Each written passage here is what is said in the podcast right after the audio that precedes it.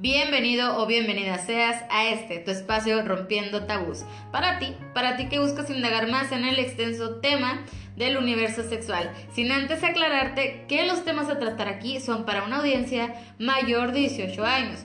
Yo me hago responsable por lo que yo hablo, no por lo que tú escuchas. Aclarado el punto, te invito a que te pongas cómodo o cómoda. Tráete tu tacita de café, tu copita de vino, tu juguito o lo que tú prefieras. Yo te voy a decir salud con agua. Salud. Muy rico. Bueno, estoy tomando agüita de sabor porque hoy no se me antojó el cafecito. Así que bueno. Entonces, ya que estamos aquí, vamos a ver de qué vamos a hablar el día de hoy. El día de hoy te traigo el tema de por qué para las mujeres es tan difícil hablar del tema sexual. Así es. No es muy común poder iniciar una conversación sobre esto aún sea de mujer a mujer, existe la pena, como que el evadir el tema. Podemos hablar del tema de ropa, del tema de moda, del tema de, este, de la maternidad incluso. Podemos hablar de mil y un temas. Pero ¿qué pasa cuando tratamos de indagar o entrar y profundizar el tema del sexo? Simplemente la palabra sexo a muchas les aterroriza y les aleja. Es decir, si tú eres una mujer que eres abierta a hablar estos temas y lo mencionas, seguramente te has topado con que tus amigas o tus conocidas o tus mujeres este, alrededor con las cuales tú te relaciones y tengas algún tipo de conversación muy banal y quieres profundizar en este tema, se van a ruborizar, se van a aterrorizar o se van a alejar. Pero bueno, esto no es tampoco conocido, ya se sabe que es así, que esto pasa mm, más allá de, mm, jerarquías, de edades, de generaciones. Bueno, pues viene pasando, ¿no? Alrededor de mucho tiempo. ¿Por qué? ¿Por qué será? Bueno, pues fíjate que yo indagando en, en, este mundo, en este tema, me encontré con una sexóloga que se llama Danielle Lowe. Ella llevó a cabo un experimento social en el cual ella quería determinar la reacción de las mujeres al tratar de abordar este tema. Entonces ella este, recabó 20 mujeres de diferentes nacionalidades, culturas, este, creencias, estado civil, estado económico, eh, complexión, etcétera, ¿no? Y edades. Las edades rondaban desde 30 a 54 años de edad. Em, la reacción genuinamente de todas estas mujeres, increíblemente que te parezca, fue la misma. Claro que con diferente este, forma, pero fue la misma. Algunas, incluso, fíjate nada más, incluso a los 15 segundos de mencionar la palabra sexo o tema sexual, corrieron del lugar donde estaba la, doctora este, realizando este experimento. Algunas simplemente lo evadían, otras agacharon nada más la cabeza, otras pues nada más quedaban como bloqueadas sin saber qué reacción hacer, sin mostrar ningún gesto, nada más atónitas frente a ella, sin saber mm, qué contestar, ¿no? Se quedaban como que, ¿qué onda? Entonces, no, no podían contestar. Otras sí pudieron abundar en el tema, pero no tan profundamente simplemente daban a conocer los fundamentos que conocemos de hoy en día, eh, que nos da una escuela, que nos dan eh, por encimita en cuanto a, a, los temas que son importantes también a la sexualidad, obviamente, como enfermedades de transmisión sexual, como cuestiones del tipo anticonceptivos. Bueno, eso fue lo más profundo que llegaron a mostrar como reacción estas mujeres que fueron entrevistadas en este experimento por la sexóloga. Hubo otras que realmente sí se aterrorizaron, como te digo, y se alejaron completamente, que salieron corriendo.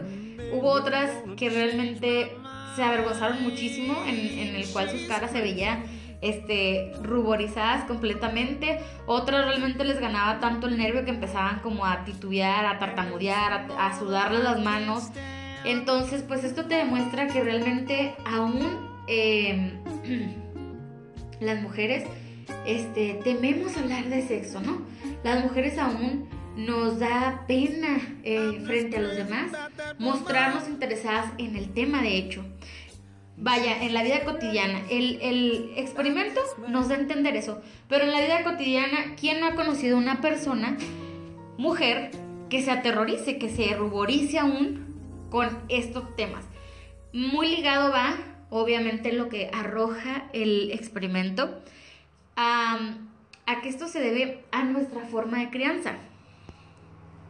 Lo cual no tengo duda alguna, porque pues obviamente venimos de una crianza un tanto conservadora, un tanto tradicionalista, un tanto reservada en cuanto al tema y evasiva. Porque por supuesto que a la mayoría de nuestros padres, nuestros abuelos no les abordaban el tema. Entonces, nuestras madres por lo general, ah, te estoy hablando mm, que no tenían ni siquiera las bases, ¿no? De una sexualidad ni siquiera del desarrollo de su cuerpo, de las cuestiones fisiológicas que iban a ocurrir como la menstruación, ni siquiera eso se mencionaba. Ahora bien, tampoco desde esas generaciones se mostraba adecuadamente y abiertamente la cuestión de sexo, este, porque mira, eh, es muy fácil que le pongan apodos a los genitales de los niños y niñas. Pero no es lo correcto porque desde ahí estamos enseñándoles a que hay que ocultar algo. O sea, vamos a maquillarlo con algo que, que nos dé gracia, que nos dé risa, que sea como un poco, ay, un poco cómico o algo ligado con algo que tú conoces pero que no tiene absolutamente nada que ver con el desarrollo de tu cuerpo. El pene es pene, la vulva es vulva, la vagina es vagina, entonces los testículos son testículos, entonces Vaya, desde ahí estamos eh, maquineando una, una farsa, ¿no? Para, para maquillar.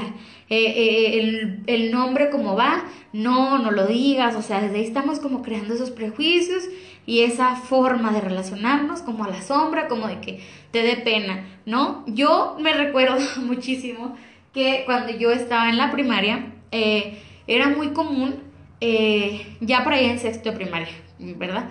que fue cuando más se nos hablaba de esto biológicamente y para, ¿no? Porque ya era la cuestión de que nos hablaban a las niñas de menstruación y no sé qué. Bueno, ok. Pues yo recuerdo que simplemente el hecho eh, de que te mostraran en los libros los, los, este, los aparatos reproductores causaba risa, o sea, era como de que, ah, o sea, sacaban el aparato reproductor masculino y los niños y las niñas vueltas locas a risa y risa, igual el femenino, o sea, hallándole figura de todo, pero era una risa y era una cosa que te habla de eso, ¿no? De esa falta de cultura sexual que traemos desde casa porque no lo ven con naturalidad, no lo tratan con naturalidad, no lo tratan con naturalidad y nos enseñan a verlo desde una forma morbosa, ajá, y vamos maquillándolo como para irnos a la sombra, como de, que no tratarlo como es natural. Entonces, bueno, pues obviamente que lo ideal sería tratarlo desde casa, con nuestros niños en casa. Estamos abordando hoy el tema de las mujeres, por eso es que digo con nuestros niños, de una manera natural, para empezar, sus órganos sexuales tienen un nombre propio, no tienen que tenerle apodos, no tienen por qué causar gracia al momento que em, lo vean plasmado en un libro, en una imagen, eh, no es algo gracioso, no es, no es cómico, o sea, no tenemos por qué estar creando ese tipo de pulsiones de vamos a reírnos para, para esconder el que nos dé pena, el que no sé, el que desconozco, no, o sea, mejor informémosle para que justamente en la adultez pues no se presentan este tipo de temas como hoy en día, que es sumamente difícil entablar una conversación de esto, que es sumamente este, prejuicioso. Por ejemplo, hay personas que el tema del sexo lo ven como un tema vulgar, ¿me entiendes? O sea, no, no, no, no, o sea, ese tema no lo vamos a traer a colación en nuestra mesa, en nuestra casa, porque es un tema vulgar. No, no es un tema vulgar. El tema del sexo es un tema cotidiano y tan natural como comer y como ir al baño. ¿Por qué? Porque ambas son necesidades biológicas, fisiológicas. ¿Sí? Tu cuerpo te lo va a pedir en algún momento. Eh, así como, como te pide comer y obviamente expulsar esa comida, pues te va a pedir, ¿qué pasa? La interacción sexual. Eso va a pasar. ¿Cuándo? Bueno, eso ya va a depender de la maduración de cada quien, de cada mujercita, de cada... ¿Sí? Ok, entonces en la, en la escuela te hablan de los métodos anticonceptivos, te hablan sobre, sobre las consecuencias las enfermedades, ajá. Pero entonces, si tú quieres llegar un día y preguntarle a tu mamá, bueno, entonces yo ya estoy empezando a, a sentir esa necesidad fisiológica. Obviamente, lo primero que se te va a decir es reprimirla. Tú la debes reprimir. Tú no puedes sentir esa necesidad, no hasta cierto tiempo, no hasta cierto momento, por esquemas, fíjate bien, esquemas moralistas, no por un esquema biológico. Fisiológica y biológicamente, cuando tus hormonas están a todo lo que da y en un boom, es cuando tú vas a andar alborotada con la hormona así, ¿no? Alborotada, como se dice vulgarmente, o coloquialmente más bien. Coloquialmente, con la hormona alborotada, y ahí es donde te dicen, no, no, no, no, o sea, no, no puedes, no debes. Bueno, ¿esto por qué? Porque justamente aquí radica lo que nos dice la doctora Daniel Lowe. O sea, es una, una cuestión de crianza, ¿ves? Son esquemas establecidos donde nos dicen, no, porque moralmente no es aceptable que cuando tú hormonalmente estés sintiendo esto, no puedas experimentar con tu cuerpo. No te estoy hablando eh, únicamente de sexo eh, em, con una pareja, te estoy hablando de la autoexploración, la masturbación, por ejemplo. Nadie como mujer le explica a una niña que puede tener esas necesidades y saciarlas con la masturbación porque además le van a ayudar a una interacción de conocer su cuerpo y luego después cuando lo experimenta con una pareja, pues es favorable y es fabuloso porque obviamente sabe qué tanto es lo que le gusta, qué es lo que no tolera. Pero no, a la mujer, ¿qué crees? Se nos dice, no, tienes que reprimir esos deseos, lejos de experimentarlo es, no porque moralmente es hasta cierto tiempo, por ejemplo, ¿no? Viene muy de la mano de que hasta que te cases, hasta que tú te cases, tú vas a tener relaciones sexuales y tú por lo pronto, o sea, pues jódete, ¿no? No puedes tener esos, hay que reprimirlos. Y pasa esto, que entonces las jóvenes mujeres se van y tratan de experimentarlo por, sus por su parte, este, con chicas de su misma edad, este, que, no, que tienen las mismas inquietudes, vaya, entonces lo van experimentando con personas no adecuadas, en formas no adecuadas y es donde vienen todas las malas consecuencias que sí, o sea, ahí entra de lo que nos han hablado mil veces sobre enfermedades de transmisión sexual, embarazos no deseados, etc.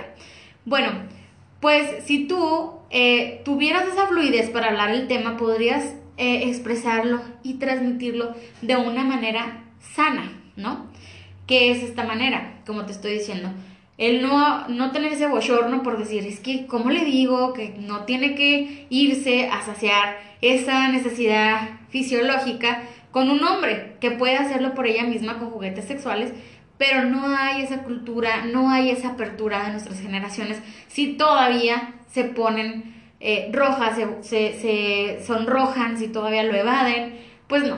Entonces yo creo que como personas adultas, pero en una generación medianamente joven como mujeres tenemos la responsabilidad de informarnos y para poder transmitirlo a las nuevas generaciones de esta manera. Si tú eres mamá, pero no eres mamá, eres tía, eres hermana, simplemente eres una persona sin nada de eso, pero tienes amigas alrededor, tienes conocidas alrededor, este, puedes hacerlo. Se puede, este, si tú eres una mamá medianamente joven, pero obviamente por estas eh, cuestiones culturales y sociales, lo traes muy arraigado, pero tú quieres tener esa apertura, infórmate, edúcate, reedúcate y desedúcate, ¿me entiendes? Como con especialistas, tú puedes acercarte este, sin ningún problema a conferencias de pláticas sexuales impartidas por sexólogos especialistas, puedes eh, acudir con un ginecólogo al lado de tu hija, al lado de tu hijo, bueno, hoy en día estamos tratando el tema de de, mujeres, por eso estoy haciendo énfasis en las mujeres. Si tú eres papá y no cuentas, eh, porque obviamente sabemos hay diferentes tipos de familias, no cuentas con una mamá, nada más eres tu papá, pues no te dé pena, igual. tu papá lleva a tu hija con un sexólogo, con un ginecólogo y pueden juntos hacer un círculo de confianza, de apoyo con especialistas. ¿Para qué? Para que esta mujer se forme como una mujer que no tenga ese temor a hablar. Mm. que da mucha pena hablarlo, da mucho temor hablarlo para las mujeres, pero es algo que se practica indudablemente, ¿ves? O sea, es algo que realmente sucede, se lleva, se ejercita siempre, entonces no debería ser así, por lo que te he dicho, es lo ejercemos tanto como comer, tanto como ir al baño, porque son necesidades. Entonces, la forma en cómo las llevemos a cabo depende de esa formación que traigamos desde casa, con qué, con las herramientas que se nos va a dar. ¿Cómo? En una información verídica, en una información que nos va a ayudar a tener esas herramientas para poder salir a flote, ¿sí? Experimentando, viviendo sanamente, en armonía con nuestro cuerpo y nuestra mente. ¿verdad? Entonces, pues sí, eh, básicamente la conclusión es esa, el, artículo como, como, creo que estoy totalmente de acuerdo yo, no creo, estoy segura que estoy totalmente de acuerdo, eh, que sí, tiene que ver totalmente con nuestra crianza, pero eh, también estoy segura que podemos romper ese tipo de esquemas al informarnos nosotros más y nosotros podemos transmitir desde una forma sana, y, verídica a nuestras generaciones mujeres para que lo lleven a cabo eh, totalmente en libertad y no, ojo, libertad, no libertinaje, con libertad y responsabilidad el tema sexual y que no sea un tema que se tenga que evadir o que no puedan entablar, porque sí se puede, sí podemos entablar ese tema si nos informamos, si lo llevamos a cabo con responsabilidad, sanamente, entonces bueno, eh, en experiencias propias he tenido eh, seguidoras que sé que son seguidoras porque obviamente son chicas, que se, sí me siguen, pero desde cuentas, pues obviamente no fidedignas, ¿no? O sea, vaya, son perfiles falsos y que me han dicho que me siguen, pero que no, no es algo como que quizás es como te digo, está como muy estigmatizado aún, entonces es como, sí me interesa, pero a lo mejor están a la sombra porque no sé yo en casa qué pasa, ¿no? O sea, eh, mujeres que son mujeres medianamente jóvenes, porque no son niñas, obviamente este contenido no es para niños, o, obviamente se aclara muy bien que es para no menores de 18 años, entonces afirmo que son jovencitas porque son más jovencitas que yo, entonces por eso yo estoy diciendo que jovencitas, ¿no? Entiéndase. Pero pues eh, se ve ahí, ¿no? Que a la sombra de que el que dirán, el prejuicio. También he tenido desagradables encuentros con personas que creen que porque yo abordo este tipo de temas, mi forma de ser, mi personalidad es vulgar o pudiera yo llegar a ser una mujer con otro tipo de principios, con otro tipo de valores, con otro tipo de visión hacia la vida, que no tiene nada que ver, no va ligado a nada eso, como te digo, para mi gusto nada más, es nada más informarte, informarte para, para poder expresar fluidamente estos temas sexuales. Eh, no influye absolutamente nada con mi calidad eh, humana, con mi integridad, con mi dignidad eh, mm, y con mi responsabilidad como ser humano. Entonces, pues bueno, yo estoy de acuerdo que es eso, la falta de cultura. Me reafirman mucho más que hay muchísima, muchísima falta de cultura sexual aún pero también hay muchísimas personas que me siguen y me alientan a que lo siga haciendo, que siga hablando, que me dan temas para tratar, que, que me surgen preguntas como ustedes también de, oye, es cierto, o sea, ¿cómo, ¿cómo es posible que en estos tiempos exista todavía esto? Y sí, pues bueno, indudablemente la solución la, la, solución y la prevención está en nuestras manos. Yo espero que de verdad este tema sea de tu interés y te haya servido un poquito o un mucho este, lo que yo te diga aquí, que lo lleves a, a cabo. Eh, y bueno, también te invito a que no me dejes de seguir en mi Instagram es arroba 01 para que sigas por ahí mandándome mensajitos de los temas que quieres que tratemos, que me opinas de este tema, también en Soul. Soul es una nueva aplicación que tú puedes bajar de tu Play Store, que es una red social donde puedes interactuar mediante voz. Este son salas que se crean por ahí, tú puedes recibir mensajes de voz, por ahí me puedes hablar por voz y también por mensaje Este. Y estoy muy activa en ambas, en ambas plataformas, en Instagram y Soul, es donde me encuentras. También un poquito más de mí lo encuentras en diferentes revistas digitales y una que otra física por ahí que tengo en historias destacadas en Instagram. Te invito a que les des una leída si son de tu agrado, si te agrada el arte, la poesía, pues un contenido un tanto diferente a esto, pero pues es algo que también hago. Y qué más, ah, mi página, mi página encuentras el link directo, es un blog, ahí encuentras artículos ah, sexuales y también un poquito de poesía. Te pido una disculpa porque se me está oyendo un poquito el aire. Hoy ando como así, como que con mi gargantita un poquito cerrada. Pero pues quería hacer el, el podcast y debía hacerlo para poder expresar esto que ya tenía planeado darte a conocer el día de hoy. Es todo por mi parte. Nos vemos en un próximo episodio. Soy tu amiga Anne. Ábalos. Bye.